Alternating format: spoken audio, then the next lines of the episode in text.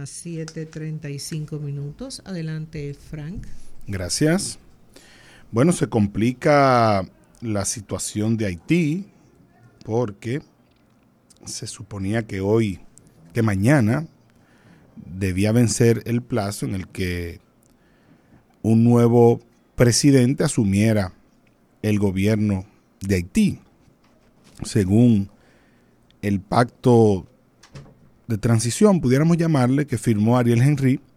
luego de que él asumió el poder ante el magnicidio de Jovenel Moise. Pero lo que va a suceder en la realidad es que mañana se dará un vacío institucional y constitucional en Haití y una situación creciente de inseguridad y de dificultades porque hay grupos que están totalmente en contra de que Ariel Henry se quede en el poder, comenzando con Guy Philippe, que algunos recordarán que desde el mismo momento en que Estados Unidos lo liberó y permitió que volviera a Haití, habíamos comentado que eso no iba a terminar bien y que él no venía, no volvía a su país a un retiro tranquilo y en paz, sino a continuar lo que ya él había hecho antes de haber sido apresado por acusaciones de lavado de dinero y narcotráfico que lo llevaron a cumplir una condena en Estados Unidos. Y así fue. Guy Philippe ya ha movilizado a sus seguidores en varias partes del país, ha generado protestas y ahora mismo están en una gran protesta en contra de que Ariel Henry se mantenga en el poder. Y eso genera muchas situaciones. La situación interna, que ya la sabemos inestable, y lo que nos puede impactar eso a nosotros. Ya ayer el presidente de la República, ante un cuestionamiento sobre el tema, dijo que se estaba preparado para cualquier escenario. Pero también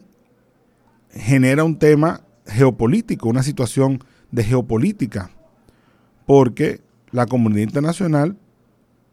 unificó un criterio en torno a Haití que permitió la sanción de la resolución de las Naciones Unidas para la misión liderada por Kenia. Pero ahora, en Estados Unidos, a lo interno, en la política interna de los Estados Unidos, se están dando cuestionamientos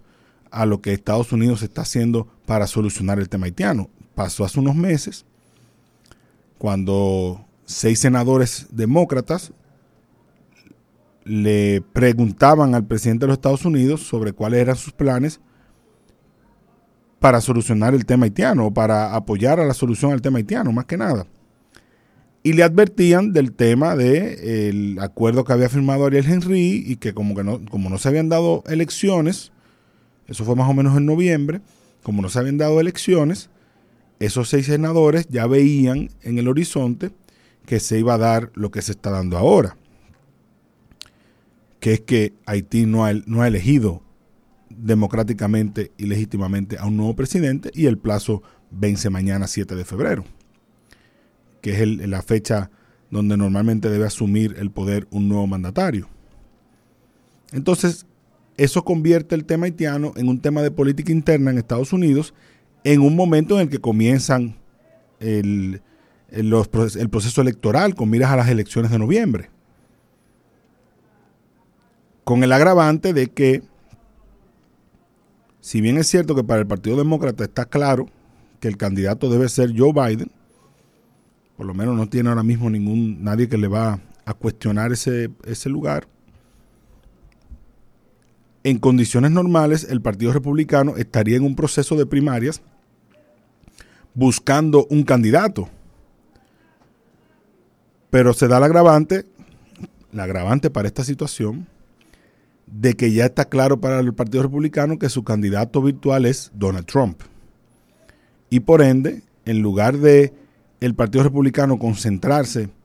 en una contienda interna para elegir un candidato, el, al tener ya a Donald Trump identificado, muy probablemente lo veremos a él asumiendo este tipo de temas para colocarse electoralmente frente a Joe Biden desde ahora, no más adelante como hubiese sido normal en un proceso electoral norteamericano, sino que desde ya, como Eh, algunos ya auguran que cuando venga el Super Tuesday, Nikki Haley va a, a declinar sus aspiraciones. Donald Trump quedará como el candidato republicano y de inmediato comenzará a asumir temas, sobre todo los temas de la política internacional, para enfrentarse a Donald Trump, a Joe Biden, en este caso, Donald Trump a Joe Biden. Y ahí eso, el tema haitiano es uno de los que eh, de seguro tomarán sobre el posicionamiento de los Estados Unidos en la escena internacional y la capacidad que tiene Estados Unidos para moldear eh, o intervenir en los conflictos internacionales. Encima de eso tenemos el tema de que estas eh, protestas precisamente en este momento en Haití generan dificultades para eh, la misma misión de, de, estabilización que aprobó Naciones Unidas, que todavía no sabemos si se va a dar porque está bloqueada por una corte en Kenia. El mismo secretario de Estado de Estados Unidos, Anthony Blinken, viajó a Kenia para asegurar que, que los planes estaban todavía en curso y que cuando se solucionara el tema legal con la Corte Suprema de, de Kenia, pues que entonces ya la misión comenzara a viajar hacia Haití.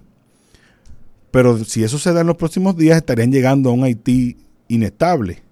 sin un gobierno legítimamente reconocido que los pueda recibir y que pueda abrirle las puertas al trabajo que ellos van a realizar. Ese es otro agravante a la situación. No es lo mismo si esa misión llegara con un gobierno estable o, o más o menos estable, reconocido, respetado por eh, los demás actores de la vida política haitiana, a que llegue en este momento donde las, los principales actores de la oposición cuestionan que Ariel Henry continúe como primer ministro. Y la consigna única que tienen es que Ariel Henry debe dimitir, debe renunciar y que debe hacerse un nuevo pacto que debe hacerse un nuevo pacto para establecer un nuevo calendario de elecciones y evidentemente a esas elecciones se presentarán figuras como Guy Philippe, que es lo que está buscando, está buscando el poder idealmente a través de un proceso de elecciones, pero si no, a través del proceso que sea, están dispuestos, está dispuesto a hacerlo por otros medios.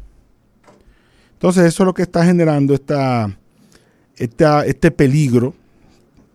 una vez más en Haití. Y digo una vez más porque evidentemente ha pasado en otras ocasiones y circunstancias, pero estas agravantes de lo que está sucediendo en la política norteamericana, el que esto se convierte en un tema electoral, la situación con Kenia, que todavía no tiene claro el que esta misión llegue a Haití, entre otras cosas más que pueden agravarse, como la misma situación económica, bueno, pues no augura un futuro cercano muy promisorio para Haití y nueva vez entramos en esa vorágine de eh, dificultades en el vecino país que pueden afectar a la República Dominicana y que si no afectan a la República Dominicana directamente, pues afectarán de todas maneras a la región porque genera un foco de inestabilidad sobre el cual parece que no hay una solución clara. Por más que se que se le busca, por más que la comunidad internacional se pone de acuerdo. Para todo el mundo está claro que si los actores locales en Haití no asumen un pacto y lo cumplen, esto nunca tendrá solución. Y ahí hay que reconocer que eh, Ariel Henry cometió una gran falta, porque si el pacto establecía que se iban a hacer elecciones en, en el 2023 para que el 7 de febrero del 2024 asumiera un nuevo presidente, pues al no cumplirlo, él generó esta inestabilidad. Y de seguro que eh, los demás no se la van a dejar pasar tan fácilmente. Le damos seguimiento al tema. Hasta ahí lo dejamos. Gracias.